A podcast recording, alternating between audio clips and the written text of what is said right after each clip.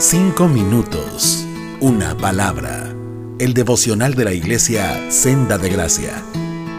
Buen día, mi nombre es Jaime Verduzco y el día de hoy vamos a seguir reflexionando sobre las últimas palabras que tuvo Esteban, el primer mártir cristiano antes de morir. Y vamos de nuevo al capítulo 7 de Hechos, versos 59 y 60, y dice, mientras lo apedreaban, Esteban oró, Señor Jesús, recibe mi espíritu.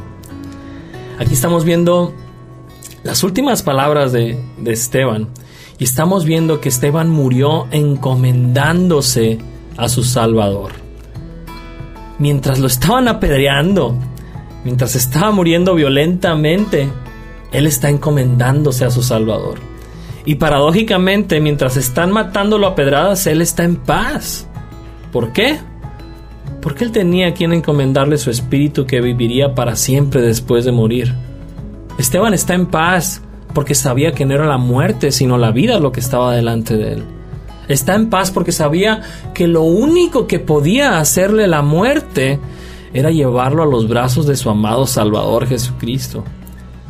Y si tú estás en Cristo, como lo estuvo Esteban, puedes también tener esa misma paz y esa misma convicción, esa convicción inquebrantable de que lo único que puede hacer la muerte es llevarte a los brazos de tu Salvador.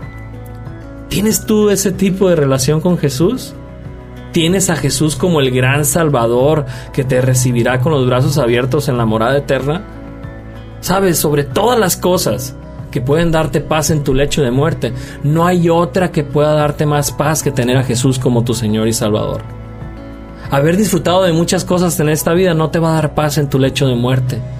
Porque cuando te acerques a la muerte, te vas a dar cuenta que nada de lo que probaste o tuviste aquí te lo vas a poder llevar.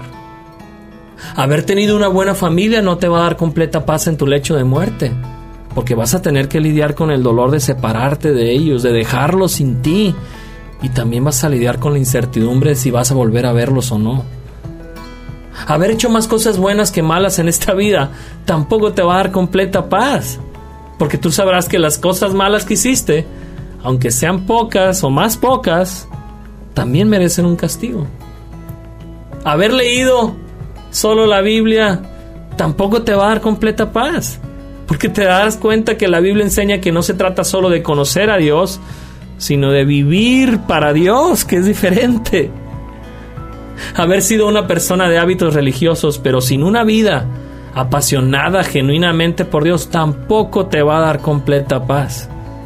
Los hábitos religiosos sin una comunión real y genuina con Dios solo forman personas hipócritas, que no aman a Dios, aman lo que Dios les puede dar. Así es que se hacen de hábitos externos para tratar de manipular a Dios nada más. Lo único que podrá darte completa paz en tu lecho de muerte, como la paz que tuvo Esteban, será tener a Jesús como tu Señor y Salvador. Será el haber construido un caminar con Jesús tan fuerte y tan real que cuando tengas que ver a la muerte a la cara puedas decirle con confianza, no puedes hacerme nada más que llevarme a los brazos de mi Salvador, a quien conozco, a quien amo, con quien camino y con quien más deseo estar. ¿Tienes tú a quien encomendarle tu espíritu con paz, como lo estuvo Esteban en su Señor y Salvador Jesucristo? Hoy puedes empezar a construir tu vida con Jesús, el Salvador de todo aquel que se arrepiente y cree en Él, el que ha prometido vida en abundancia el que no echa fuera a nadie que viene a Él. Dios te bendiga. Cinco minutos, una palabra.